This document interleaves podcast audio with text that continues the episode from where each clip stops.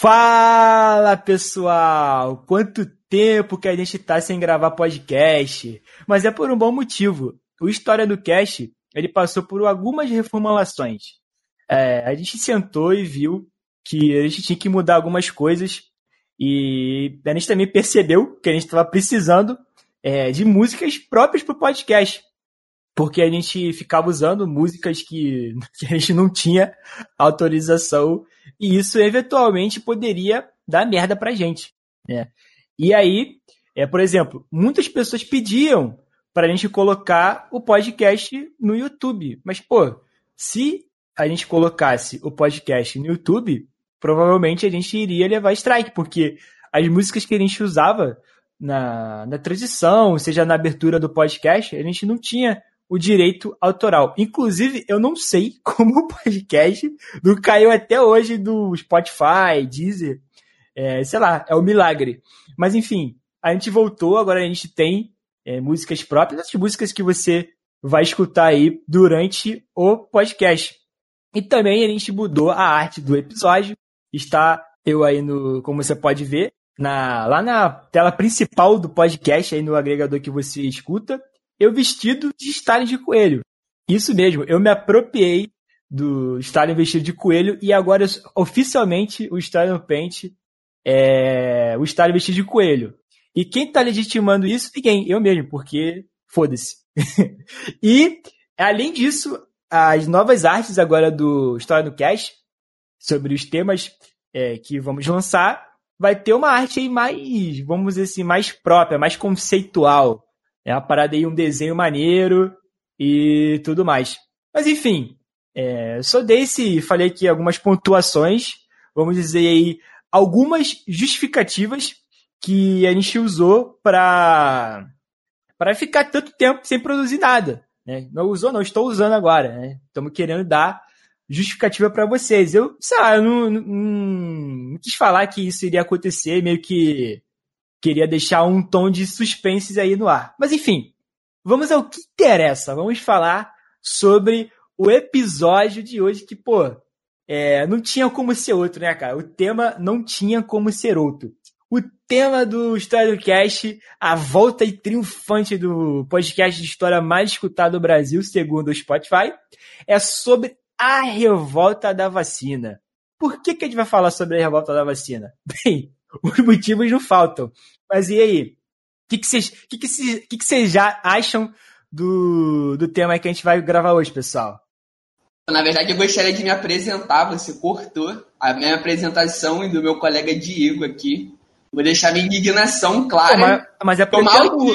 Mas, é, mas é porque.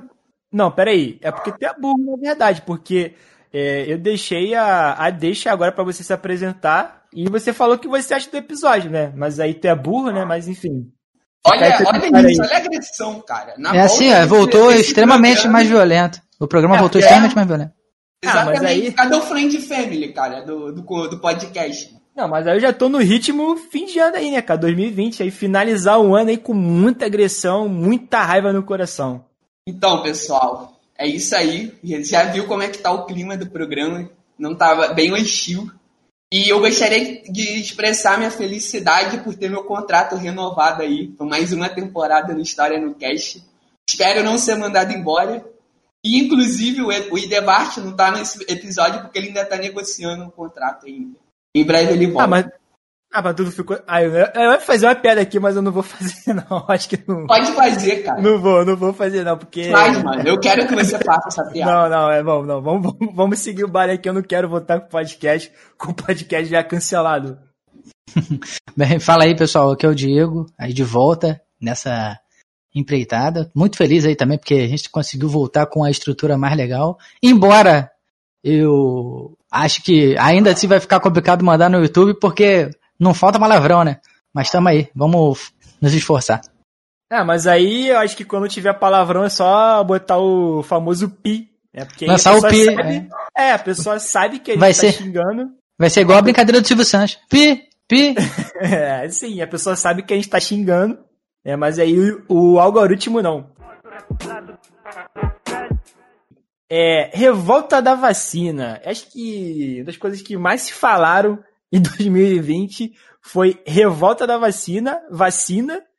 É, eu acho que é inevitável que existam paralelos é, com movimentos é, que visivelmente, assim, esteticamente e até conceitualmente é, pareçam que são iguais.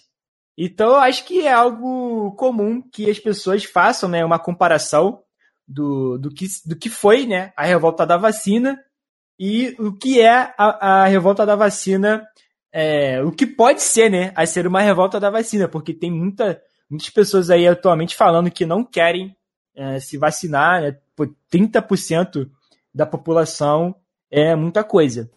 E antes da gente começar a falar da revolta da vacina por si só, eu acho que é interessante a gente falar um pouco de eventos passados à revolta da vacina.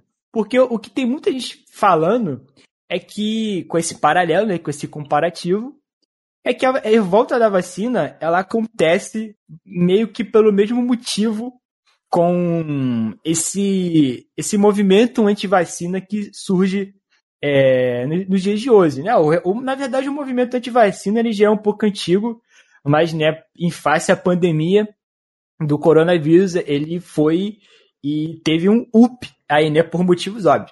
Mas uma revolta que muita gente não conhece, mas é um evento muito importante, é a revolta do Vintém, que inclusive também acontece no Rio de Janeiro. E bem, o que, que é a revolta do Vitem?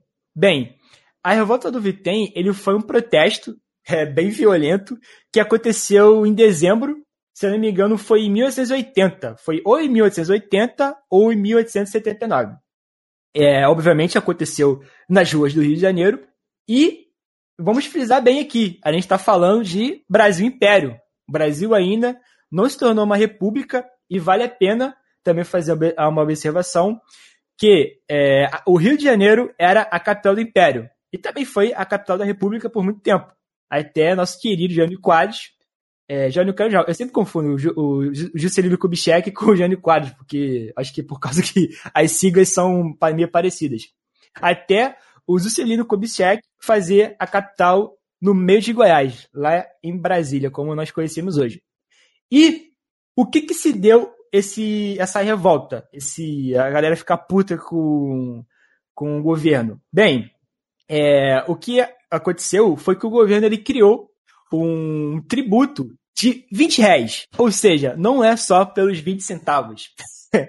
é, ou seja, é um vitem sobre as passagens dos bondes e trens é, do Rio de Janeiro. Né? E isso, obviamente, deixou a população muito puta. E aí, meu irmão, rolou uma pancadaria firme. A galera começou é, se revoltando com é, os condutores dos, dos bondinhos, é, metendo a porrada neles e, e, e, começou a se tornar uma parada generalizada. Né? O gigante acordou. E aí a galera, pô, esfaqueou burros, porque naquela época muitas pessoas andavam na rua com os burros, com os burros basicamente, é, é tipo queimar um carro hoje em dia, os franceses queimando os carros. Tipo, ah, foda-se, eu vou botar fogo aqui nesse carro. Aí na época, como não tinha carro, a galera esfaqueou os coitadinhos dos burrinhos. E aí, né, virou os bondes. É, mano, meu irmão, rolou uma. Foi um bagulho assim muito bizarro. Ali na Uruguaiana, para quem é do Rio de Janeiro, a galera tirou os trilhos é, dos bondes. Mano, foi tipo assim, um bagulho muito bizarro. Foi realmente é um movimento que, pô, demonstrou que as pessoas estavam realmente furiosas. É, e aí estima-se que teve no mínimo é, três mortes, é, mas porém, pô, teve uma depredação é, absurda. E por que que a gente tá, eu tô falando né, sobre a revolta do Vitem? Porque isso mostra, na verdade, que antes da revolta da vacina, as pessoas já estavam bastante insatisfeitas com o governo. E aqui, quando a gente fala é, governo, né, é bom frisar que a revolta do Vitem, ela rola na época que o Brasil ainda era império, né, o Império do Brasil. E a revolta da vacina, né, ela acontece quando o Brasil já é uma república. Mas a população não tem muito, muita noção né, dessa troca de sistema, porque é, no fim é, não tinha muito tempo que a república tinha caído. Né? A República, a República não, a, o Império. A República surgiu em 89 e a volta da vacina é em 1904. Então não tem muito tempo. Então não, não dá para enxergar ainda né, uma diferença no modelo de governo. As pessoas estão. A culpa é do governo. Né, né? Mudou, mas ainda assim a gente está revoltada com o governo.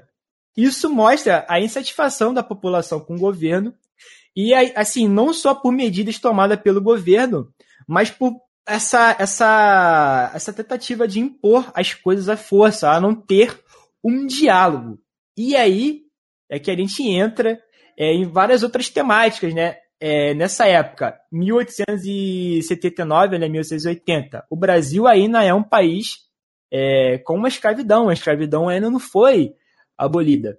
E a gente sabe como que, pô, a gente já cansou de falar isso aqui no podcast, que o quanto que a, a, a revolta, a escravidão foi é, um processo violento no Brasil, né? Foram décadas e séculos de extrema violência criada pelo, pelo Estado. E o que, que isso tem a ver com a revolta da vacina? Bem, e aí eu já jogo a bola aí para os convidados puxarem uma, uma cadeira e falar um pouco aí sobre isso. Porque, assim, eu acho que seria legal a gente falar, um, antes de entrar mesmo na revolta da vacina, falar mais um pouquinho né, desse contexto aí de fim é, da escravidão, início da república. É interessante você pegar essa, esse ponto de que existe um contexto para que para quem surge essa revolta da vacina posteriormente, porque até quando existe essa quando essa comparação entre o que ocorre hoje com esses movimentos anti-vacina, etc., com essas pessoas que têm medo, às vezes, de ser vacinado, ou que seguem algum tipo de ideologia disseminada pela internet, ou oriunda até do, do médico, né, que foi fazer, que fez uma pesquisa lá a respeito disso, que uma, uma pesquisa comprada, né, que posteriormente vão saber que é falsa, é, e acabou ligando a tríplice viral a, ao autismo.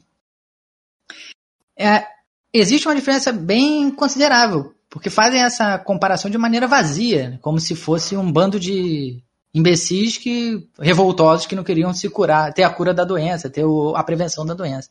E há um, todo um contexto social e político por trás disso.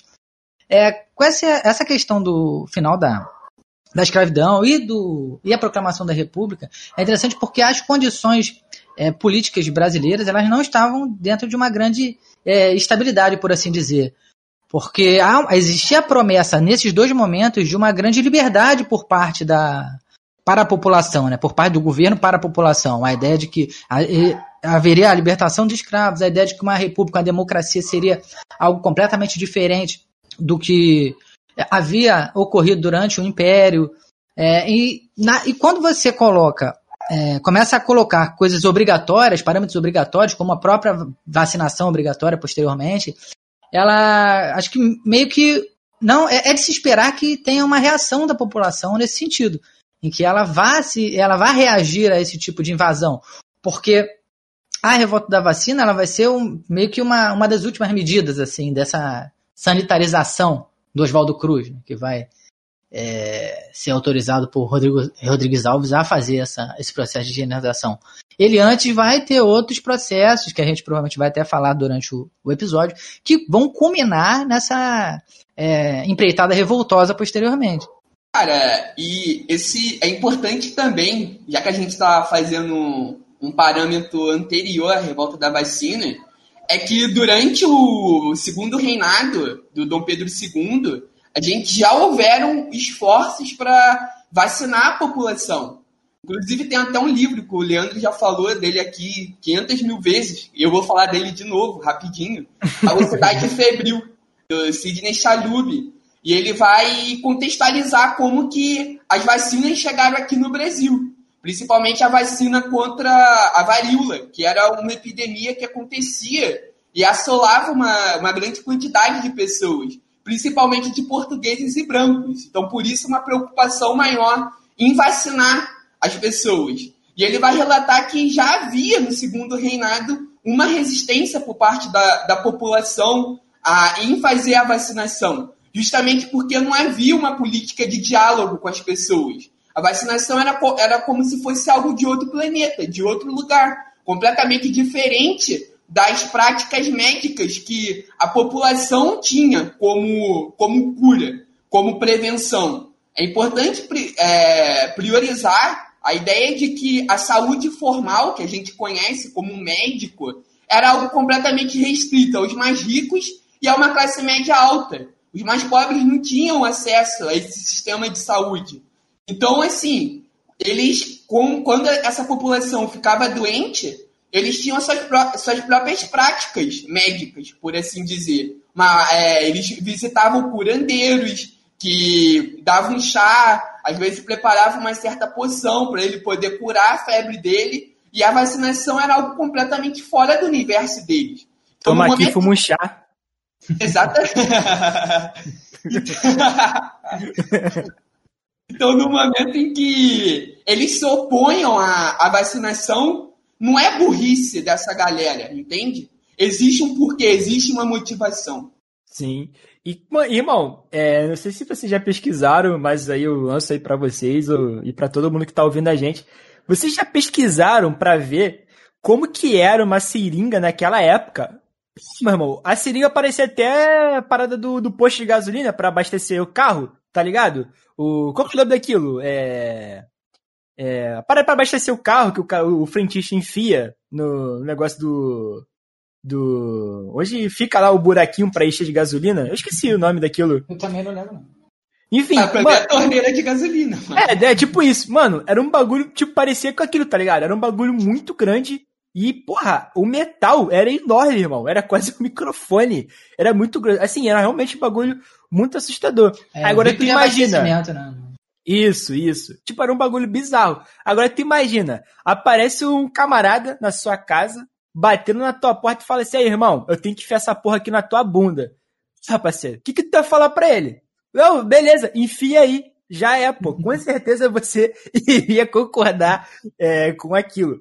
E, e, tipo assim, uma. Pra quem não sabe, é, a vacina, como que a vacina surgiu, é, tinha um cara, agora eu não vou me lembrar o nome dele, mas esse, se não me engano, foi na Inglaterra que esse rolê aconteceu, que tinha um cara que ele começou a perceber que as pessoas que lidavam com as vacas, elas tinham menos propensão de morrer de varíola. Né? Por quê? E, e aí ele começou a fazer uma teoria, porque, tipo, existia a varíola bovina, né? Não é, não é, não é tipo a, var, a, a varíola que de do todo Bolsonaro, não. É realmente é a, a varíola do boi mesmo. E aí a galera tinha contato com, com a varíola, com essa varíola bovina. E o que, que acontecia?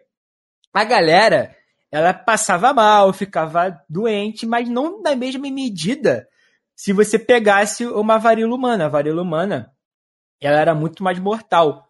Então, o que, que ele começou a observar? Pessoas que têm contato com a varíola bovina têm menos chance de morrer com a varíola humana. E aí, o que, que ele fez? Ele resolveu fazer um teste, né? pegou uma criança, né? por que não, né? Ele pegou a criança, fez o um machucado à criança e colocou, assim, excrementos de varíola bovina no machucado que ele criou, né? Super ético. E aí, né, a criança foi, ficou mal, ficou de cama, mas, tipo, três, dois dias depois ela já estava melhor. E aí, ele, ele fez um novo machucado e pegou é, excrementos de uma pessoa contaminada com varíola e passou nesse machucado. O que, que aconteceu? A criança, tipo, ficou um dia assim, meio mal, um, dois dias meio mal, mas ficou de boa, tipo, é como se ela tivesse pegado uma gripezinha. e aí, ela ficou de boa, e aí o que, que ele percebeu? Que quando as pessoas entram em contato com uma versão menos fraca do da varíola, a pessoa, quando pegasse varíola de verdade, ela já estaria imunizada. Mais fraca, né? Sim, isso. E aí, é, e assim surgiu a vacina.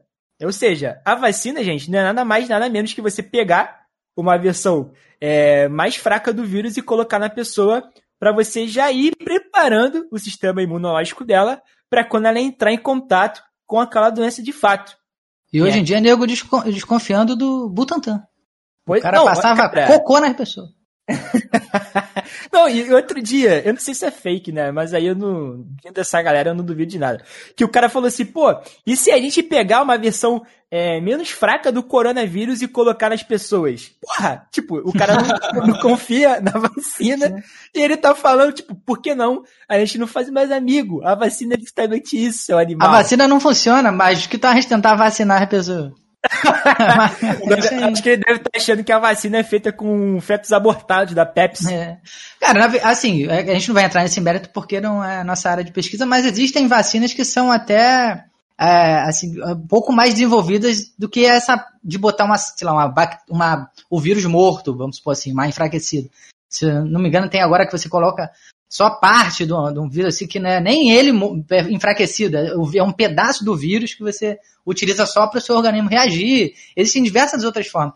Ou seja, já a questão científica, eu acho que não há muito do que se desconfiar nesse sentido. O, acho que a, o grande problema, e eu acho que é um, um dos poucos é, pontos em que a gente pode fazer uma breve ligação com uma, a, da revolta da vacina com essa esses movimentos anti-vacina, é que existe uma questão política e ideológica por trás. Existe. É. Eu acho que é uma das poucas ligações que se pode fazer entre esses momentos é, é essa. Porque a gente, como a gente comentou anteriormente, o Brasil, durante, nesse momento da revolta da vacina, ele havia passado por uma série de momentos políticos importantes, momentos sociais importantes. Essa sanitarização, essa higienização é, idealizada por Oswaldo Cruz, ele idealizada em termos, né, colocada em prática ao menos por ele, e muitas ideias eram provenientes dele de fato. Ela tem um viés muito político porque essa higienização ela não foi só assim, grosso modo, ela não foi só uma higienização assim, sanitária, ela foi também social. Quando se a gente se a gente imaginar que ainda um po pouco antes o governo do Rio de Janeiro ele havia é, executado o bota abaixo, né? Tinha feito a, a destruição de diversas, diversos, é, diversas habitações, colocado muitas pessoas na rua para a construção da Avenida Central, ali no centro, na região central do Rio de Janeiro. Então isso também fazia parte de uma espécie de higienização, de uma higienização social. E Sim. ela vem, e posterior, posterior a isso vem essa questão da sanitarização, que vai ter início, a princípio, assim, vai ter o projeto contra a febre amarela, que vai ter os mata-mosquitos que vão passando, atuando, exterminando, também entrando na casa das pessoas. Muitas vezes é, com, por intermédio de habeas, de habeas corpus, de é, autorizações judiciais para entrar e prevenir a doença, o mosquito, é, o Aedes aegypti, né, que é o transmissor que também transmite a dengue, assim, já foi, foi embora do Rio, foi embora do Rio. Adiantou pra caramba.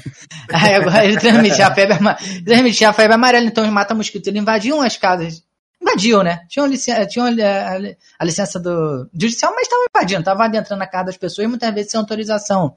Teve o, posteriormente a iniciativa da compra de ratos, que é, é algo interessante também, que foi a iniciativa de, também do, do governo na época, para é, deter a peste bubônica, que é causada pela pulga do rato, né? e eles pagavam a, as pessoas que caçassem ratos e, e entregassem. Mas, como sempre, né, o Brasil, que é o Brasil, o que, é que aconteceu? Nesse momento. O cara pagando para quem aparecesse lá com os ratos. As pessoas começaram a criar rato. Né? As pessoas começaram a criar ratos para vender para o governo e pegar o qualquer ali. Mas. Ah, muito bom. isso. Depois dessa confusão toda, que vai ter a iniciativa agora, após eles terem conseguido, de certa forma, sanar um pouco a febre amarela através dessa, dessa operação de mata-mosquitos e a peste com outras medidas, né, para além dessa da, de comprar ratos. É, vai ter a, a, a votação do, no Congresso da a, a obrigatoriedade dessa vacinação contra a varíola, que vai acabar culminando na, na revolta da vacina em 1904. Ela vai ser uma votação confusa por vários motivos, inclusive é interessante a gente mencionar que, por exemplo, o Olavo Bilac, o Rui Barbosa, eles eram contra a vacinação obrigatória, né? Cara, cara, eu, eu, eu, tipo, eu pensei que você ia falar da votação da broderagem. Eu comecei Eu queria legalizar a broderagem. Já tá legalizado já. Pois é. Querem legalizar a broderagem.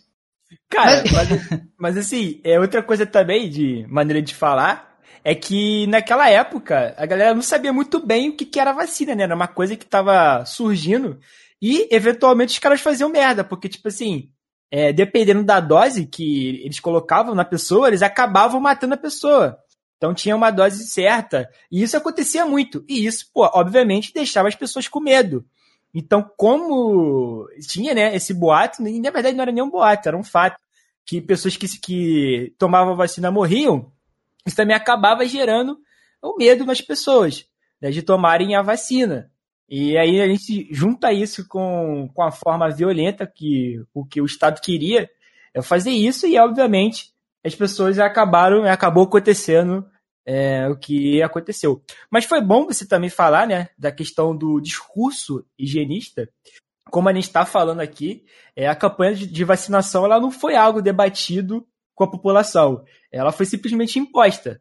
E aí, né, como eu tinha dito antes, imagina se um agente do Estado chega na sua casa para vacinar à força, é, colando, é, querendo colocar algo dentro de você que você nem faz ideia do que é. Né? Como que você reage a isso?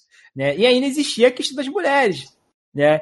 É, que, pô, o cara queria meter a mão ali na tua mulher, né, para vacinar ela, tipo, levantar o vestido dela, e, pô, obviamente, né, isso gerava um receio, né, tanto por questão, né, da mulher mesmo, não quer um cara meter na mão nela, né, e, e pela própria questão ali, tipo, do machismo mesmo, né, tipo, as mulheres, infelizmente, até hoje em dia, mas naquela época, é, elas eram vistas como uma posse, então, tipo, o cara tava metendo a mão ali na posse do cara. E aí, né, as pessoas ficavam é, boladas com isso. É, e aí, né, essa medida é, imposta goela abaixo, ela se soma com a grande satisfação que existia quanto Estado, né, que eu comecei falando um pouco. É, e exemplo disso, por exemplo, é a própria é, a demolição do cortiço do Cabeça de Porco, que era o cortiço é, mais famoso do Rio de Janeiro. É, ele foi destruído e a população não teve nem tempo para retirar seus pertences. pertences. É, ou seja, eles perderam tudo e não ganharam né, uma nova moradia. É bom a gente enfatizar isso. Né? Muitas pessoas, inclusive, sub, é, construíram novas casas em, em morros. Né? E aí também isso é do Mazorizes ali da favela. Né? Tem muita muitos eventos assim. Sim, é, tem muitos eventos históricos ligados né, com esse surgimento aí do, do que eles conhecem como é, favela e hoje em dia como comunidade. E aí, só para finalizar essa parte que eu quero colocar, é, como o Diego falou, ainda tinha é, a questão do discurso higienista. Porque o discurso higienista, ele, ele camuflava ali uma série de outras questões como a questão de teorias sociais, né, segregacionistas, e também com a questão é, do interesse financeiro. É, o que, que, é esse interesse financeiro? É, o, o, Igor falou, né, que eu já falei desse livro aqui mil vezes, mas, pô, assim, é um livro sensacional de história, que é o Cidade Febril, do Sidney Chalhub, acho que é assim que fala. Chalhub. Chalub. É Chalub. Chalub. Chalub. é, muitos políticos da época é, carregavam é, ideais do, de um par, pari, parisiense. Parisiense.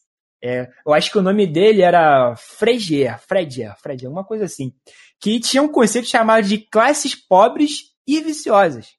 E aí o pensamento desse francês ele é visto como uma babel de ideias, segundo o historiador Sidney. Por quê? porque é, não existe ali é uma linha de raciocínio bem formulada. A teoria que ele queria propor ali acabou ficou mal formulada e cada um entendeu é, da forma que melhor convia. E o que nos interessa aqui é que, não o que ele quis dizer, mas como as ideias dele chegaram aqui no Brasil, como elas foram interpretadas. Elas chegaram no Brasil e essa interpretação do, dos brasileiros, dos deputados, das pessoas que é, regiam ali a Câmara é que as classes pobres eram viciosas. É, mas o que significa viciosas? É, segundo a interpretação dos deputados da época, é, a principal virtude de um bom cidadão, é bom frisar, né? Que antigamente né, era bom cidadão. Bem. É, pois é, mas agora é inverteu, né? Cidadão de bem. Mas é, é a mesma coisa. É, é o gosto pelo trabalho e pelo hábito pela poupança. Ou seja, pessoa que poupa. É, ou seja, é o ato que trabalhar, o ato que a pessoa trabalha e acumula capital. É, e é claro que se existe o, o bom cidadão, existe o mau cidadão. E quem seria esse? O pobre. É, e dessa forma, o indivíduo que não consegue acumular capital, é, consequentemente, ele vive na pobreza e é um mau trabalhador. Seguindo a lógica, como o pobre é um mau trabalhador, ele está sujeito ao vício da ociosidade, do ócio. É, e de acordo com essa tese, acho que aqui já ficou bem claro, né, que a mãe de todos os vícios é, que está ligado né, à produção de malfeitores, ou seja, é, o pobre, se ele é pobre, ele é pobre porque ele quer, né, e se ele é pobre, logo ele é um malfeitor, ou seja, o pobre é pobre porque ele não trabalha, e se ele não trabalha, ele tem que subsistir de alguma forma, né? E, consequentemente, ele é um bandido. Ou seja, a conclusão né, que a galera chega: os pobres são bandidos por natureza. Essa é a lógica que guiou as políticas do Rio de Janeiro, é, e não só do Rio de Janeiro, né? Mas do Brasil todo. Guiou não, né? É, guia, e eu ia falar isso agora, continua guiando, né? E aí, o que acontece, né? A revolta da vacina, ela foi muito mais do que uma revolta contra o ato de vacinação. Ela foi uma revolta contra uma violência é, cometida pelo Estado contra os mais pobres. O discurso higienista, né, ele estava camuflado com um discurso antipobre, né, antipopulação e tudo mais. É claro que a gente não pode generalizar, como o próprio autor diz.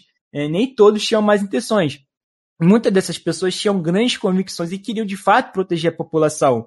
Né? E uma dessas pessoas é o Oswaldo Cruz.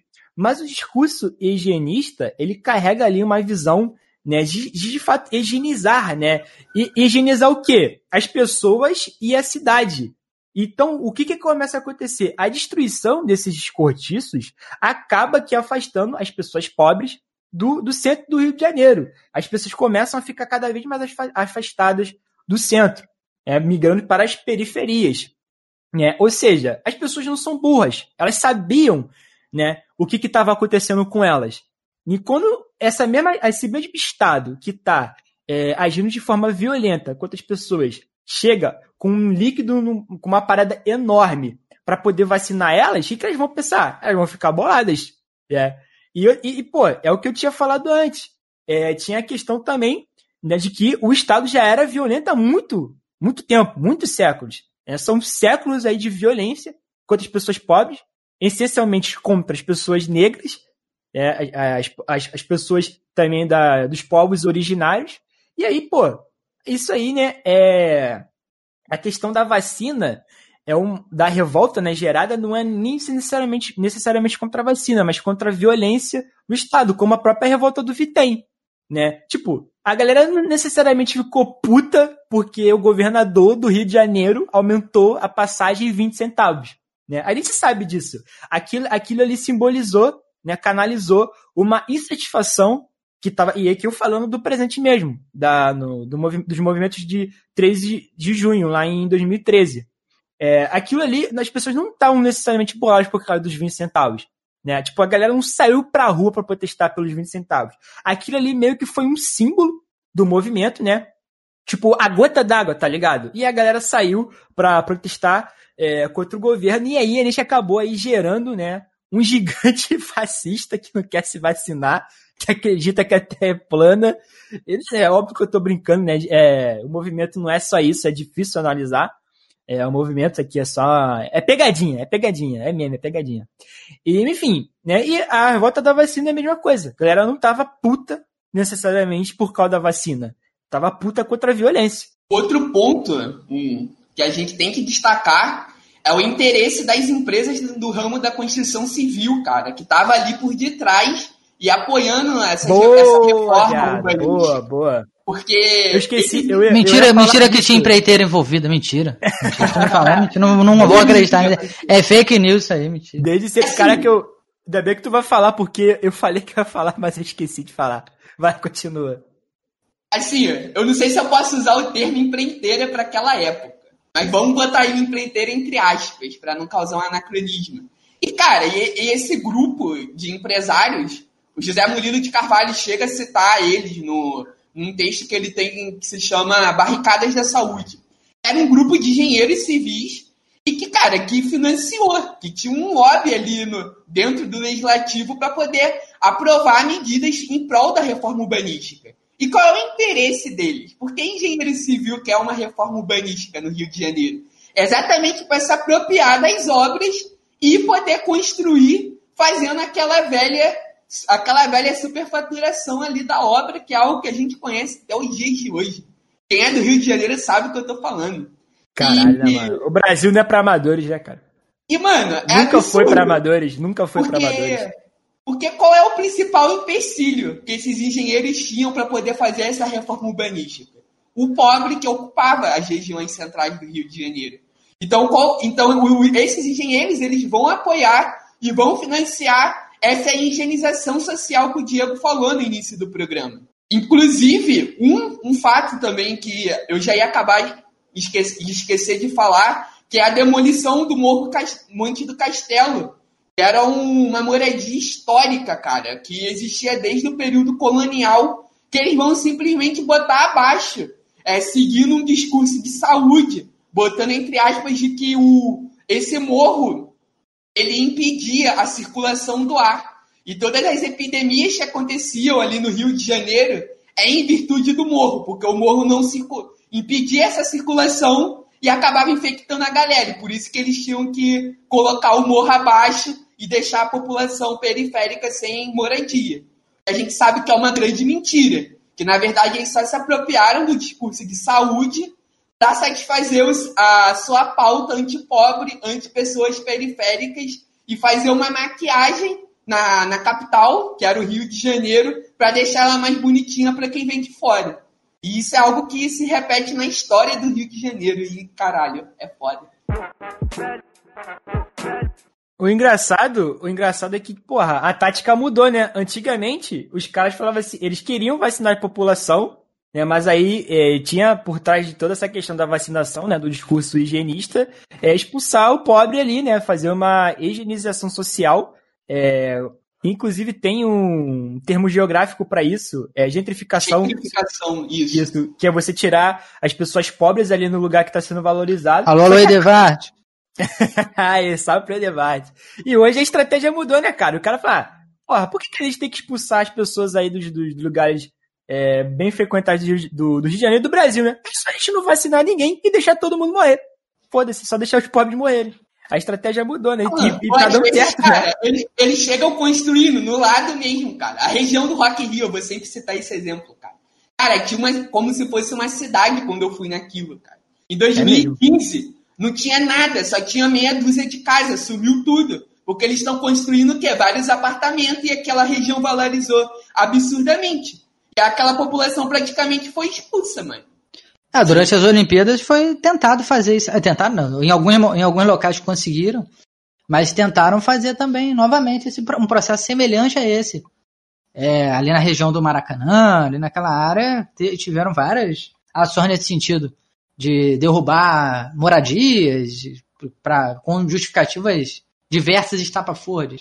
Cara, eu não sei se vocês viram, mas é, acho que foi esse ano que anunciaram que estavam construindo um um condomínio. Condomínio não, é o projeto Minha Casa, Minha Vida na Barra da Tijuca. E aí a galera ficou puta, né? Porque ficou falando que aquilo ali ia de valorizar o condomínio, né? Os condomínios ali, toda aquela área da Barra, né? Que é extremamente valorizada. É um exemplo disso, né? As pessoas não querem é, pobre perto é, dos seus lugares, porque é isso e realmente, né? Acaba desvalorizando aí, mas falando do setor é, financeiro, né? E aí, assim, é, a questão do desvalorizar né, é, segue várias linhas né, para essas pessoas totalmente doentes. Por, exemplo, o cara vai no shopping e ele não quer ver um cara ali que tem uma condição social, é, entre aspas, né, inferior a ele no mesmo lugar que ele.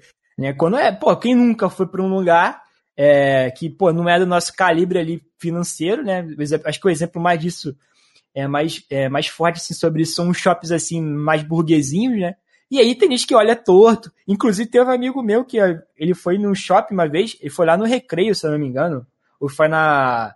Em Copacabana, não lembra? Foi. Tem muito tempo essa porra. Ele sacaneou falou... Copacabana. Botar E aí ele falou assim que ele, ele tava andando assim com a namorada dele, aí passou uma velha e falou: Tipo assim, é, pô, esse lugar anda tão mal frequentado, tipo, falou pra ele ouvir mesmo, tá ligado? E aí é tipo isso aí, né? O que o Igor falou, né? Isso é, é, acontece até hoje. Quando um lugar começa a ficar assim valorizado, as pessoas começam a tentar expulsar os pobres dali para poder, né, entre aspas, não deixar aquele lugar desvalorizado. É bizarro isso, né, cara? É, cara, e é interessante, é legal falar da, da Barra da Tijuca, que a Barra da Tijuca praticamente foi construída para não acontecer isso, né? As Sim. pessoas que eram pobres, que ganhavam algum dinheiro, viraram uma classe média, assim, ascendente, não chegar na Zona Sul. Diz a lenda aí, né? Em algumas pesquisas, algumas leituras, que a Barra tem essa gênese. E aí tu vai lá, a Barra que é um lugar muito legal, de pessoas legais, e, e tu é, tu sai, às vezes da própria Zona Oeste, que a Barra está localizada, é bom sempre reafirmar isso, que a Barra é Zona, é zona Oeste igual Santa Cruz e Além Bangu, e, e você é destratado. Sim. Cara, inclusive, é, tem uma conhecida da Patrícia que ela mora na, na Barra e no condomínio dela tem uma casa do nosso ilustríssimo presidente Jair Bolsonaro. E, e ele falou que já viu ele várias vezes e tal. Moleque, e tipo assim, a Barra, mano, eu acho que tipo 99% das pessoas que moram na Barra, elas são assim bolsonaristas, tá ligado? É um lugar assim onde, é, meu Deus do céu, eu moro em Belfort Roxo, acho que não era pra me estar tá falando essas paradas não. Mas enfim, lá, tipo, é um dos berços também, assim, do, do bolsonarismo, né? Tipo, gente tem ali a região das milícias ali, que inclusive é onde o Diego mora, mas ali na, é, ali na Barra também, cara, basicamente essa, essa amiga, né, dela, falou que a maioria das pessoas que moram ali são milicianos. Meu Deus, eu vou me arrepender de falar isso. Denúncia! Denúncia aqui. Ela falou que, inclusive, no condomínio dela, assim, moram vários, inclusive vários milicianos aí desse desse rolê aí que, tipo, ah, mano, não vou falar mais sério, eu tô, eu tô é, realmente. É, é, melhor, é, melhor, é melhor deixar por alto, deixa por alto aí. Quem, quem ouviu, ouviu, quem ouviu. Em caso de investigação, não tem associação nenhuma com essas pessoas. Mesquita não tem milícia. Eu estou aqui com obrigação. Não, não sou amigo dessas pessoas, cara. Investigação, aí tu vai ver investigação aí de 9 milímetros, 9 milímetros aí na tua barriga, filho.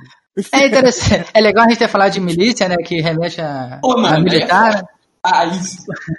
Porque, porque o que acontece? Em meio a essa revolta da, da vacina, os militares, que eram simpáticos ao senador Lauro Sodré, que era contra a obrigatoriedade da vacina, eles se colocaram, eles tinham interesse de derrubar o Rodrigues Alves e, e até, inclusive, também o prefeito Pereira Passo.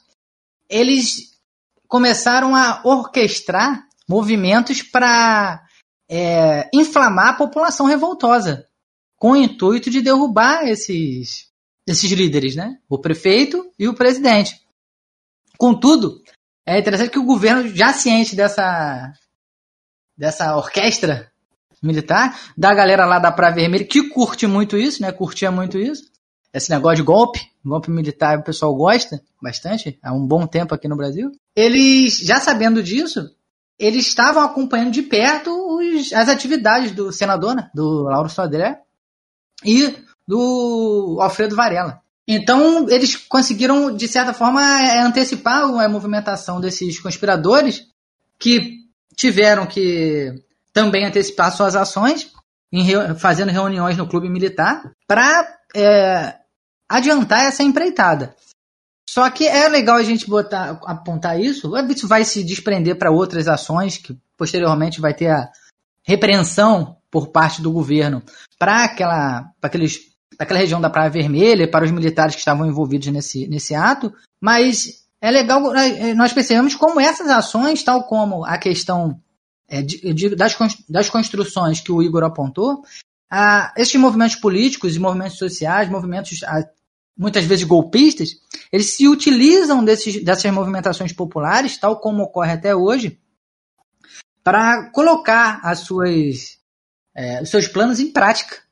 E muitas vezes, assim, nesse caso específico, o governo conseguiu, o governo que seria o, o golpeado, conseguiu prever e se movimentar, mas muitas vezes a gente vê ações dando certo, se aproveitando de como aconteceu, por exemplo, nas manifestações de 2013, né, que muitos movimentos políticos se aproveitaram daquela demanda para se fortalecer e hoje em dia estão até aí no poder.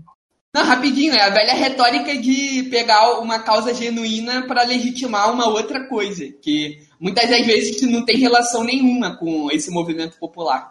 É, na maioria das vezes não tem, né? É, é na maioria das vezes. né? O fim da corrupção foi se é, essa pauta, né, anticorrupção, ela foi se ela não foi mais, apropriada, ela foi apropriada, né, pelo por esses governos aí de direita, né, e, e posteriormente, né, governo de, de extrema direita, né, governo do Bolsonaro.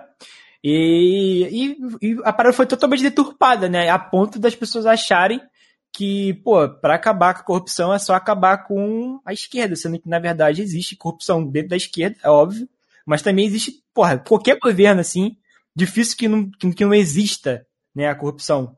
Mas aí, né, é, deixa eu ver aqui, basicamente, né, aqueles movimentos, por exemplo, é, o, o Cabral, se não me engano, foi o Cabral que aumentou a passagem de ônibus, eu não me lembro. Mas ele, não era do, do, do PT, ele, era do, do PMDB. Né? Então, é, a gente vê que, que por mais que o PT né, fosse aliado dele, né, a decisão no fim foi do, do Sérgio Cabral. Aí você vai falar assim para mim, ah, mas se, ele, se eles se aliaram com, com o PMDB, é a mesma coisa, estão. Não, não é assim, né? Porque a gente vê que o Bolsonaro tá aí com o Centrão, né? E aí o discurso dele que elegeu ele, inclusive, foi um discurso antissistema, e agora, né, o cara tá lá dando bumbum pro sistema, né? Então, gente, então tipo assim, de, assim, é aquilo, né, cara? Depende do que tu vai falar para mim. Se você falar para mim que, que eles estavam juntos, que era a mesma coisa, eu te falo isso, né? Agora, se você falar outra coisa, e aí eu falo outra coisa, depende do que tu falar para mim. Porque é aquilo, né? Também, no fim, acaba sendo isso. Porque quando você. Porque você vê, muita galera bolsonarista, né, no, na época do impeachment da Dilma, né, é, tentava fazer com que o, a Dilma e o Temer, ah, beleza, vocês não votaram no Temer, né, é, mas porra, é, é ele, ele era o vice dela, então vocês votaram sim. Né, sendo que não é bem assim que funciona, né? A questão de coligações no Brasil. Né? Então, irmão, então basicamente se você votou no Bolsonaro, amigo, você votou no Centrão. O que é ainda muito pior, né? Porque o cara, ele, ele, ele se elegeu falando uma coisa e aí no final ele fez outra, né? Um estereonato eleitoral que inclusive eu acho que, porra, dificilmente algum cara que seja eleito no Brasil não faça o estereonato eleitoral. É legal a gente, já que você pegou assim o, essa parada do Bolsonaro, falando do, do presidente, é legal a gente ver que essa movimentação anti-vax que tem hoje em dia, anti-vacinação, ela também vem sendo utilizada por muitos movimentos políticos de maneira a legitimar as intenções desses movimentos que estão até fora dessa desse viés da antivacina. Mas Sim. o cara pega e faz o discurso, ele reforça o discurso. Ah, porque aí começa as justificativas bananadas. Ah, porque essa vacina é chinesa. Que essa vacina é não foi testada, porque essa vacina não sei o que, ou seja, eles começam a buscar. É, essa vacina aí, amigo, essa vacina aí basicamente foi o, o Lula tomando 51, ele mijou, aí do mijo dele, do, do da, é do Lula urina fizeram dele. a vacina. É isso aí. Pegaram ah, o exame mas... de urina do Lula e fizeram a vacina. É, mas é basicamente o, o, então não chegou nesse ponto ainda porque não foi preciso. Mas, é. Mas é, cara, porque a gente, se nós pegarmos para observar, é, são novas formas de elaboração de discurso. Porque antigamente, na época da, ali próximo da, da revolta da vacina, o nível de, de analfabetismo da população passava de 70%. Né? E hoje em dia, já, esse nível está bem abaixo, né? Embora não pareça muitas vezes, ele está bem abaixo disso. E mesmo assim, ainda existem pessoas, e uma boa quantidade de pessoas, prolifera esse discurso anti-vacina, esse anti, e mais do que anti-vacina, anti-ciência. Porque mesmo com comprovações científicas, mesmo com estudos sendo apresentados, mesmo com, por exemplo, no caso do Butantan lá, mostrando que está sendo testado, que foi testado, que existem todos os indícios possíveis e imagináveis de que a, é, existe uma grande chance da, da vacina ser assim, a mais de 90% de eficácia, as pessoas continuam colocando obstáculos na, no processo de distribuição da vacina. Cara, inclusive, eu vou dar a ideia aí pro, pro movimento anti-vacina. Cara, pra quem é fã do. Inclusive, tá voltando aí, né? O Ataque ao Titã. É, não sei se tem muita gente que não sabe, né? Mas o Ataque Titã, ele tem um filme em live action. E aí, que, que, que, que os, tipo assim, os atores, né? Eles, por mais que não sejam chineses, são asiáticos, então estão em feições, né? É, asiáticas. O que, que os caras podem fazer? É só você pegar é, lá no, no filme o, o pai do Eren, é, porque para quem não, para quem viu o anime sabe, né, que o Eren, o pai dele pega uma vacina com soro, né, de medula de titã e injeta nele. Aí na hora que ele injeta, né, o, o Eren vira um, um titã gigante. Olha que foda. E aí, né, você pode fazer ali algumas montagens ali e fazer um jacaré gigante. Então aí, ó, é só você fazer um jogo ali no Photoshop com o Shigeki no Kyojin, e as, galera, as pessoas já são é, asiáticas, aí é só você falar, olha aqui, ó, olha aqui o que a China está tentando esconder aqui, ó, o que o globalismo esquerdista está tentando esconder, mais um jornalista corajoso da China conseguiu vazar, e aí ele mostra lá o, o Eren jacaré gigante depois de ser vacinado. O famoso Godzilla, né? Já, já, é. já inventaram, já inventaram. Aí é. só falta construir os muros agora aqui no Rio de Janeiro. É, mas é, mas é pra isso que o Trump queria, queria construir os muros, pô. Não era só pra deter os mexicanos. Ele, já, ele sempre soube. O Trump, ele é um gênio à frente do seu tempo. É por isso que ele queria construir os muros lá. Por isso que impediram, né? Fizeram de tudo para ele não construir. Sim, inclusive, se você for analisar, né? Mas aí é foda, né? Porque ele está partindo que a Terra não é plana, sendo que ela é plana. Porque aí, né, como a China tá do outro lado do mundo, os titãs lá chineses, jacarés gigantes, eles iam atravessar o mar e iam chegar pelos Estados Unidos pelo México. Então, é, olha só, cara, olha, olha, olha como que o cara é à frente do seu tempo. Mas infelizmente o plano dele vai falhar, né? É, vai, vai falhar, né? Porque a Terra é plana. Então os titãs eles iriam vir ali pelo pelo outro lado dos Estados Unidos mesmo. É, eles vão cair na borda, cara. É, eles vão vai cair na borda. Pois é. Não, cara, eu tenho não, e, e, Olha aí, ó, é por isso que é jacaré, ó. Porque aí o cara não vai precisar dar a volta, é só ele nadando, porra. Olha aí, ó. É, mano. Porra, aí, aí, olha aí, ó. Não faz sentido, mano. Olha que brisa é essa, hein? Não, mano, eu tenho um... Cara, eu o... tenho uma pergunta pra fazer pra vocês. Fica à vontade. É... Não, é que assim, a gente já falou disso 500 vezes no WhatsApp. Inclusive, isso foi uma motivação para fazer esse episódio, que é o revisionismo que toda hora ressurge da revolta da vacina no Twitter. Sendo que, mano, você vai ver as pessoas que compartilham isso são pessoas na qual eu considerava elas minimamente coerentes. São pessoas que estão dentro da academia, são Porra, pessoas que... Não, peraí, tu, não, peraí, aí, tá esperando... não, não, não, não, não, não, não, não. Eu tô indignado aqui. Você espera coerência do Twitter? Aí já, já desconsidera essa pergunta. Não, mano, eu, eu queria saber porque. Introduziu mal.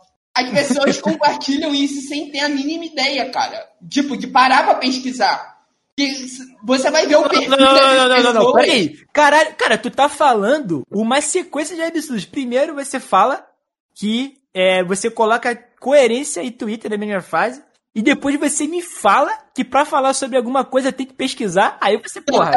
Não, não, não, não, não, não, não. Que mundo que tu vive? Tu tá falando que pra falar alguma coisa eu tenho que pesquisar, eu falo o que eu quiser, rapaz, foda-se. Não, é cara, eu tô falando isso, eu tô falando algumas pessoas que eu vejo compartilhando da minha bolha, que eu Cara, tu é muito burro, tu não entendeu o que eu tô falando, cara. Caralho. Eu tô ironizando, cara.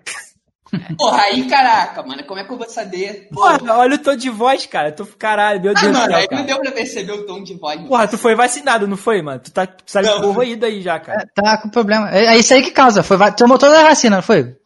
Eu tomei é. a vacina russa, cara. A da Rússia. Aí acontece aí. Eu não virei jacaré, não. Tu tem Mas, que ter enfim, liberdade de não tomar vacina. Mas termina tua pergunta aí, cara.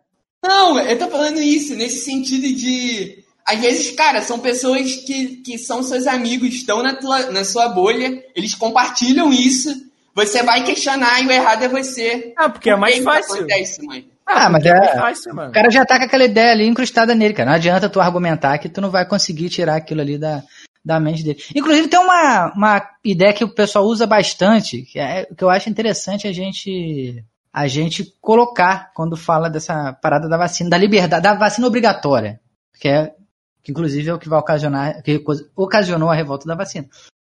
É, tipo, o Olavo Bialac e o Rui Barbosa, que eram contra a vacinação, eles argumentavam, entre outras coisas, que isso ia contra a liberdade individual das pessoas. E isso é um ponto interessante, porque, inclusive, na internet, as redes aí, grandes canais aí de podcast, inclusive, ficam falando em liberdade de individual, como se fosse qualquer bosta. Mandei referência aí, quem pegou, pegou. então, e o, o, que acontece é o seguinte: a vacinação, a vacina, como a boa parte das pessoas sabe, ela tem contraindicações óbvias. Ou seja, por exemplo, às vezes uma grávida não pode tomar, às vezes a criança menor não pode tomar, às vezes o idoso não pode tomar por N motivos. Então, a imunidade de rebanho, que o pessoal fala muito aí, falou muito nessa banana, ela, na verdade ela age dessa forma. A pessoa que, entre aspas, pode que é saudável pode tomar a vacina, por estar imunizada, ela imuniza as pessoas que muitas vezes não podem tomar por N motivos. Ou que não pode tomar por N motivo. Então, quando você não toma a vacina, não é a sua liberdade individual pura e simplesmente. Você está interferindo na liberdade do outro. Você está interferindo na vida do outro. Então é uma questão social, uma questão comunitária, é uma questão sociopolítica você se vacinar. Então o governo tem que agir nesse sentido, embora não faça por vários motivos, principalmente o nosso. Mas não é uma questão individual, pura e simplesmente. As pessoas Cara, têm que tirar isso da cabeça delas. É a vacinação de... não é por é uma questão de cálculo, né? Porque, porra, se tu pegar o preço para produzir uma vacina e o preço para deixar uma pessoa que contraiu a doença entubada durante duas semanas, né? É caro, porra, não dá nem para comparar. É tipo, então, mano, a pessoa, ah, eu escolhi não tomar a vacina. Não, beleza, mas você vive em sociedade. E todo mundo tá pagando, né, o imposto. Porra, se você não escolher tomar vacina, ficar doente e se fuder, você vai parar no hospital, provavelmente no SUS. E, mano, quem tá pagando essa conta aí já somos nós inclusive você. Né? Então, ou seja, o Estado é, tá deixando né, de, de gastar dinheiro com uma outra coisa para poder deixar a pessoa ali entubada. Porra, depende, tem gente que fica aí, porra, três semanas. Então, olha, olha a questão do, do cálculo. De você. O dinheiro que você gasta para produzir uma vacina dá para pessoa e o dinheiro que você gasta para deixar ela internada. E ainda tem aquele detalhe: a pessoa pode ficar três semanas internada e ainda morrer, né? Ainda vir a óbito. E aí que é pior ainda. Né? Você ficou internado, você sofreu pra caralho, porque, mano, é um sofrimento do caralho e você não morreu. E detalhe, antes de você é, sofrer pra caralho e morrer, né, você pode né, ter infectado outras pessoas. Né? Ou seja, você vai fazer mais outras pessoas passarem o que você passou por uma responsabilidade sua e você ainda pode morrer. Mas assim, cara, eu, mas eu vou te falar, mano, assim, isso é uma coisa que eu penso.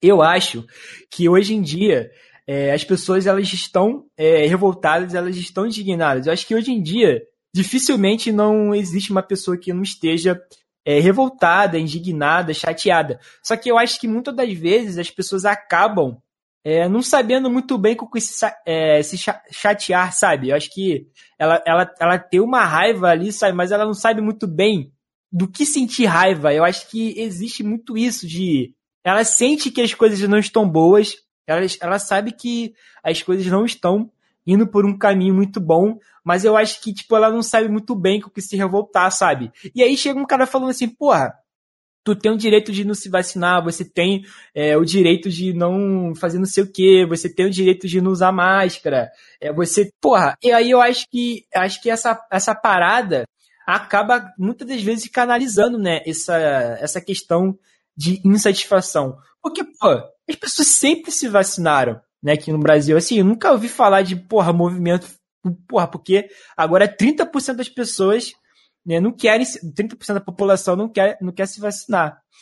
E aí, né, do nada, né, surge essa parada, não, não tinha, tipo, 30% da população que não, não, tomava vacina antes, né, isso é uma coisa nova.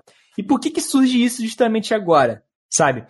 Eu acho que isso, cara, é fruto de outros problemas, sabe? É igual a questão da, da própria revolta da vacina, sabe? Eu acho que o, o, ato da pessoa não querer se vacinar, eu acho que ela não vai nem muito contra essa questão da vacinação em si. Eu acho que ela meio que tá querendo mandar um recado, sabe? Que ela tá cansada, que, que ela não aguenta mais é, o governo em si. Porque, assim, por uma questão de N motivos, o, o Bolsonaro mesmo estando no, no governo, né? E já tá dois anos, no governo, ele, as pessoas enxergam ele como um cara que é antissistema, né? Assim, o cara já vendeu tudo que ele podia vender pro Centrão para se manter ali, porque senão ele já teria tomado impeachment.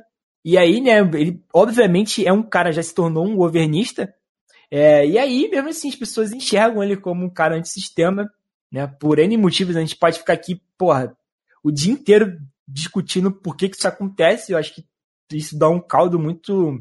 É, muito é, fazendo, sendo advogado do diabo, o Lula fez a mesma coisa, né? Porque é, e as, é, pessoas, e as pessoas continuaram defendendo ele como se ele ainda fosse o líder sindical que protege a galera, mesmo, mesmo ele já tendo feito a mesma coisa que o Bolsonaro fez. Não, não e eu acho quando o Bolsonaro aprova esse Renda Brasil, a gente sabe muito bem o porquê ele tá fazendo isso, né, cara? Ah, é, não, e cara, o que eu acho interessante, né, você falou a questão do... É porque, sei lá, eu acho que as pessoas perderam um pouco essa questão de, de você é, debater ali com, com o pé no chão. Porque, porra, quando a gente vai falar assim, ah, porque é, é corrupção PT, né? Tem muito tem pessoa da esquerda do próprio PT que ficou boladas com isso. Eu falei assim, pô, mano, então você não assistiu o Democracia em Vertigem, né? Que todo mundo, porra, falou que tinha que ter ganhado Oscar, que não sei o quê, defendendo, blá, blá, blá. o documentário começa falando que o, que o PT se manteve no poder aprovando as coisas com corrupção, porra, com caixa 2. O próprio, o próprio documentário fala isso, sabe? E, e tipo, as pessoas ignoram só que parece que, tipo assim, é, acho que é muito difícil, sabe? Ver que realmente teve, teve coisas erradas, né? E aí, né, cara, sei lá, eu acho que as pessoas ficam meio perdidas, assim, é, sobre o que fazer. Então, eu acho que a questão, né, do, da pessoa não querer se vacinar, eu acho que isso, isso quer dizer muito mais sobre outras coisas do que a própria vacina em si. Eu vejo isso, assim, diariamente. Pessoas que você sabe que, mano, sabe, ela só tá bolada, ela só tá muito puta, mas ela não sabe, eu acho que, como mostrar isso de uma outra forma, sabe? É igual a revolta da vacina por si só, né, cara? As pessoas estavam cansadas ali do, do governo e, porra, né, a gente tem ali a, a proclamação da, da República e, pô, como o próprio José Moreira de Carvalho coloca no, no livro dele de Bestializados, é, a, a, a, a República ela era uma, uma promessa, né? Era uma promessa de de mais igualdade, de mais justiça social e tudo bem. E não é isso que acontece, né, cara? É, ele faz ali, né, uma análise do, do comecinho do livro, com recorte do Rio de Janeiro, é, sobre essa própria questão, né? De a República também prometia uma maior é, participação política do povo, mas não foi isso que aconteceu. Né? Os analfabetos e as mulheres não poderiam votar. E aí, se eu não me engano, segundo os dados demográficos que ele coloca no livro, é, cerca de 500 mil pessoas, é, dessas 500 mil pessoas que moravam no Rio de Janeiro, apenas 100 mil poderiam votar. Né? Só que nem todos participavam do processo político, é, por N questões também, e aí acabava que 1% votava, né? Se você vê ali o número de, de pessoas que votavam, muita gente não queria votar por causa de fraudes eleitorais das oligarquias, aí a questão da República do Café com Leite, é, da, do voto de cabresto, e aí ele fala, né, que mesmo que a pessoa não tivesse o direito ali é, de exercer sua cidadania com voto, tinha outras coisas, tinha os protestos, tinham as greves e tinha as revoltas, né? Ah, e o marco disso é a, a revolta da vacina, né? E, e, e mais uma vez, a, o, o, movimento central não era necessariamente é, contra a vacinação, mas contra o governo, né? É, é, uma, é um movimento ali de revolta que vem durante de tempo, de, de muito tempo, sabe? É tipo a bagulho do, do 2013. Durante, pô, a gente ficou desde ali da, da ditadura, né? Ali a gente teve o movimento contra o Collor, tudo mais, mas não, acho que não teve assim a mesma dimensão. É, mas assim, o Direta Já foi, acho que foi muito maior que o questão do impeachment do Collor. É, então a gente tem ali, porra, desde o final da ditadura, não, não tinha, sabe? Então, durante anos e anos e anos, foi se canalizando ali, né? Uma série de insatisfações que acabaram explodindo no, no, em 2013.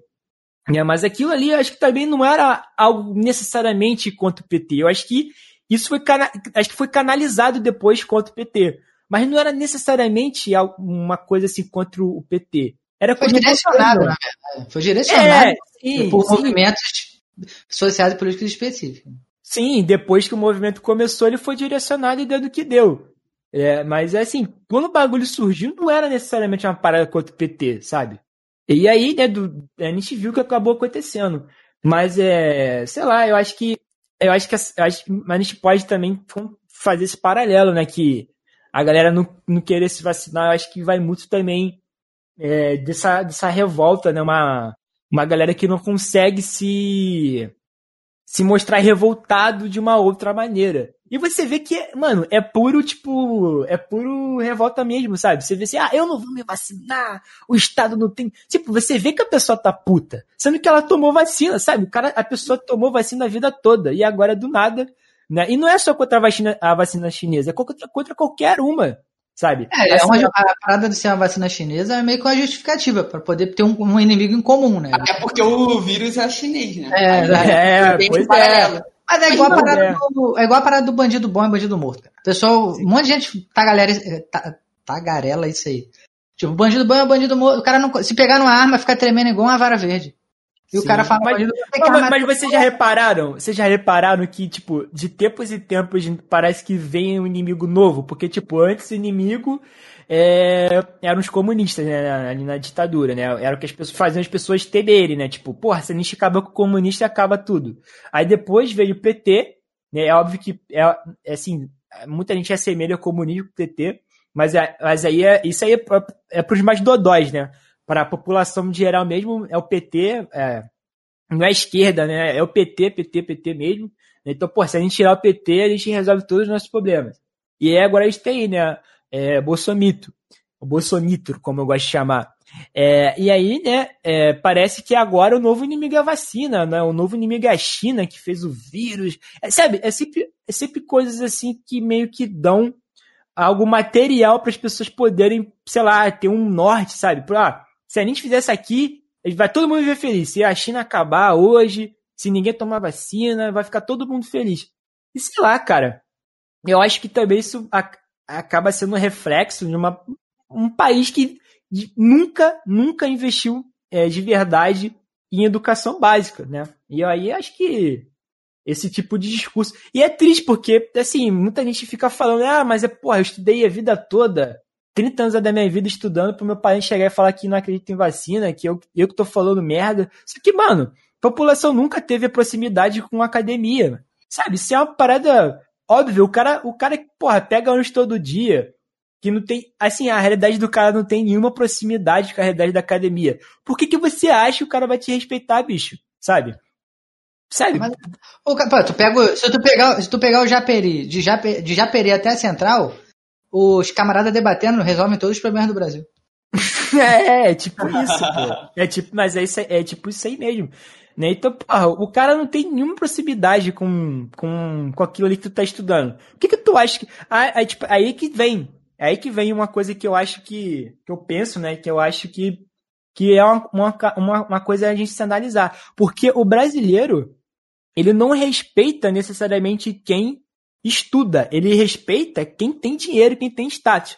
Você vê que desde pequeno, acho que todo mundo já escutou isso. Pô, filho, filha, estuda para você não ser lixeiro. Ah, estuda para você não ser gari. Ah, estuda para você não trabalhar no mercado. Beleza, então, tecnicamente, né, o estudo é algo valorizado. E aí, você chega assim, pera, beleza, estudei. Vou me for, é, vou entrar na faculdade de história. E o cara fala, tu tá maluco? E não é só história, tipo, história, biologia, química, física. Aí o cara fala, você tá maluco, não sei o que tu vai fazer essa merda. E aí, mas quando chega tu fala assim, ah, vou fazer medicina, ah, vou fazer direito. E é até engraçado o cara falar que vai fazer direito, porque tem um monte de amigo meu que fez e faz direito e tá fudido, tá ligado? Ela acha que o cara que. Quatro advogados, cara. Pois é, mano. Eu também conheço muito um amigo meu advogado que o cara não, não tem uma vida, porra, tão fodona. Mas é aí que a gente vê que o que, na verdade, o que a galera valoriza não é o estudo em si, é o status que aquilo ali proporciona. É igual, por exemplo, né? Aí a gente tem o Diego, né, que é o nosso sugarelli aqui no, do, do bonde, né, mais velho. E aí, ele deve saber, ele deve saber muito bem disso. Porque, por exemplo, se você chegar hoje e falar, ah, passei pra federal, porra, não tem o mesmo brilho que tinha antigamente. Porque antigamente, um pobre entrar na, fe, no, na federal era tipo quase, sei lá, mano, tu passar pra Harvard hoje em dia. Porque, porra, era uma parada extremamente elitista, é... só que tava lá era filho de rico, então quando o pobre entrava lá, é porque, tipo, o maluco era um gênio fudido, e tinha todo um brilho, né? Pô, o maluco vai estudar na federal, não sei o quê. E aí quando o pobre começou a ter acesso à federal, né, a federal começou a virar coisa de maconheiro, de comunista, né, de, de tudo isso aí que os caras inventam abortista e o caralho a quatro. Então você vê né, que a, a, a questão não é que a educação ela é valorizada. Né? O que é valorizado mesmo é o, o status, é, é, o, o, é o elitismo por si só. Né? Já que, porra, o meu filho entrou nessa porra e tá cheio de, de pobre aí, de fudido. É, não tem mais o mesmo brilho mais, né? É, agora que a gente tem a questão das cotas, né? Que ajudou a melhorar isso. E aí, né? O cara, você vê que não é o conhecimento que é valor, é o, é o status. Então, porra, tu, o teu pai, teu tio, tua família não vai respeitar porque tu, tu tem doutorado. Pra eles, é porra, irmão, você anda num pai, porra, no, no Celtinha do Boulos, né? Então, você não tem status, né? Você não é, de fato, uma pessoa bem-sucedida. Então, você ali, infelizmente, né, cara, sua opinião foi anulada, né? É igual aquele meme. Infelizmente eu vi um, é, reformulando aqui, né? Infelizmente eu vi um Celta na sua garagem, então, infelizmente você não tem opinião aí. Pra, pra, não tem direito a dar opinião. É, a gente vê isso muito na internet, né? O camarada que tem sucesso na internet, tem muito seguidor, a palavra dele vale mais do que é, exatamente. Aí, qualquer pesquisador, de qualquer coisa. Exatamente. Porque, e aí, por que que, por que que você acha que acontece isso? Porque ter muito seguidor é sinônimo de você ser bem sucedido e ser rico. Tá? Tem muita gente que acha que eu sou rico. Eu digo, cara, eu moro em Belfort Roxo, como que eu sou rico, cara? Tá maluco, porra? É o, Não, o homem mais bem sucedido de Belfort Roxo. É, aí a gente pode conversar. Nem, nem isso, tá maluco? Tem várias, várias pessoas aqui que tem, porra, que são, tem dinheiro pra caralho mesmo e por algum motivo desconhecido continua morando aqui. Cara, isso aí. É, por algum motivo é desconhecido. isso aí é tudo dinheiro da Lei Rouanet. O Leandro bota tudo na Suíça e fica fazendo cosplay de pobre. ah, muito bom. Mas, mas é sério, cara. É, isso que o Diego falou é interessante mesmo. A galera que tem muito seguidor, né? É, é lógico, é, é, consequentemente, ela tem, né? Essa. As pessoas acham, né, que ela tem muito dinheiro e por isso, né, ela logo tem é, status, logo ela tendo status, ela, a opinião dela vale. Mano, se você pegar qualquer pessoa aí, mano, que. Sei lá, mano, vamos pegar um influenciador que, tipo, nunca falou porra nenhuma de política. Se você pegar esse cara e falar e botar ele para falar qualquer merda, nem política, qualquer merda, biologia, física, terra é plana, que ela vai aceitar, porque é justamente isso, né? Essa lógica, né, tá, tá mudando um pouco. Eu acho que o, o doutor, né? Eu acho que o influencer virou doutor 2.0. É, tem um livro do, do Murilo de Carvalho, não é um livro, é um, um texto, um, um artigo, não lembro agora o nome, que no começo da República, é, os republicanos ali que realmente levavam a parada a sério, eles queriam que todo mundo, o, todo mundo fosse elevado a status de cidadão. Só que logo virou piada, porque apareceu, por exemplo, o cidadão doutor né? E, que de, e depois virou o doutor só, né? E a gente hoje em dia fala, ah, você, é, você é doutor? Sim, tem doutorado? Não. Então por que tu é doutor? Né? Então o, o influencer, né, é o doutor 2.0, né? Nada mais que isso. Né? E olha que legal, a gente começou falando de, de vacina e a gente já tá aqui viajando aqui. Ó, viajando aí na, nos influencers. Na influência. inclusive, eu quero fazer uma indicação de documentário que eu lembrei aqui agora que se chama Pandemic. É um documentário da Netflix, com o episódio 2, ele vai falar um pouco do movimento anti-vacina é, no mundo inteiro. E pegando um gancho do que o Leandro falou, é, justamente da questão da, pessoa, da população brasileira, ela está revoltada é, com toda essa crise que a gente está passando, ela acabou colocando na vacina um inimigo, um inimigo mor para poder descontar essa revolta. Cara, eu, eu assim, lembrando desse documentário, eu não sei se eu coloco essa galera como uma parte do movimento anti-vacina. Porque é, um documentário, cara, mostra que o perfil desse movimento anti-vacina no mundo inteiro é um perfil completamente diferente, cara. Você percebe que tem toda uma filosofia anti-vacina. O perfil de classe dessas pessoas são pessoas ricas, com poder aquisitivo absurdo e que faz curso inclusive filosofia anti-vacina, um curso de um cara que, é, entre aspas, tem um conhecimento para poder propagar isso. E eu, eu não consigo colocar é, a nossa população que está imersa no, no mar de desinformações e que acaba propagando é, esses valores anti-vacina no mesmo barco que é dessa galera que o documentário mostra. Na moral, cara, o, o eu movimento... vou criar um movimento. Vamos criar um movimento? Cara, eu quero criar um movimento também. E, e aí, é, eu tava aqui pensando que um, o inimigo do mortal assim do nosso movimento, que, que faz a, a, o Brasil e a humanidade sofrerem, é o Gustavo Lima. Assim, a gente faz o um movimento e fala que é o Gustavo Lima que é culpado por tudo no Brasil. Inclusive, não tem aquele vídeo que as criancinhas, a galera bota o vídeo dele e a criancinha sai correndo com o medo dele?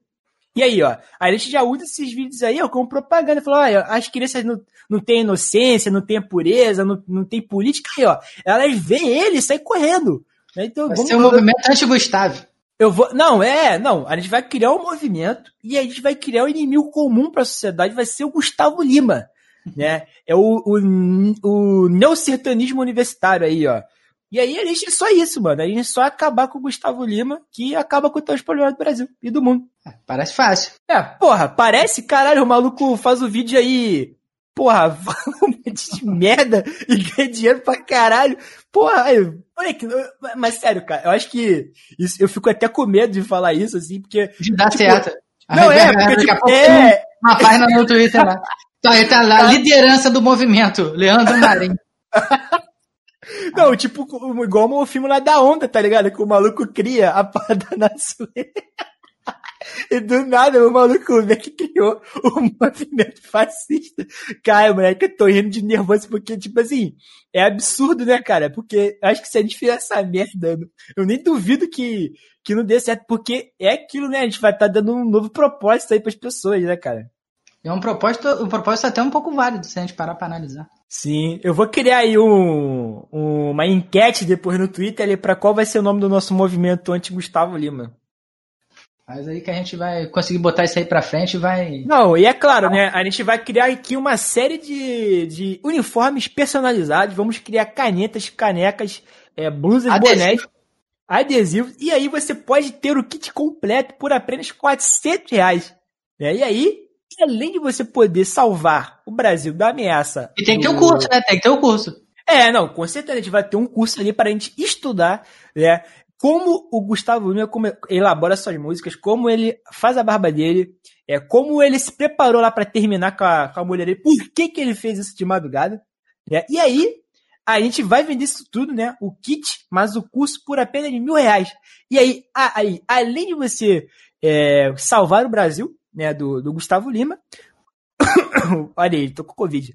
Você, além de salvar o. Inclusive foi o Gustavo Lima que ele passou aqui em casa ontem, de, de helicóptero.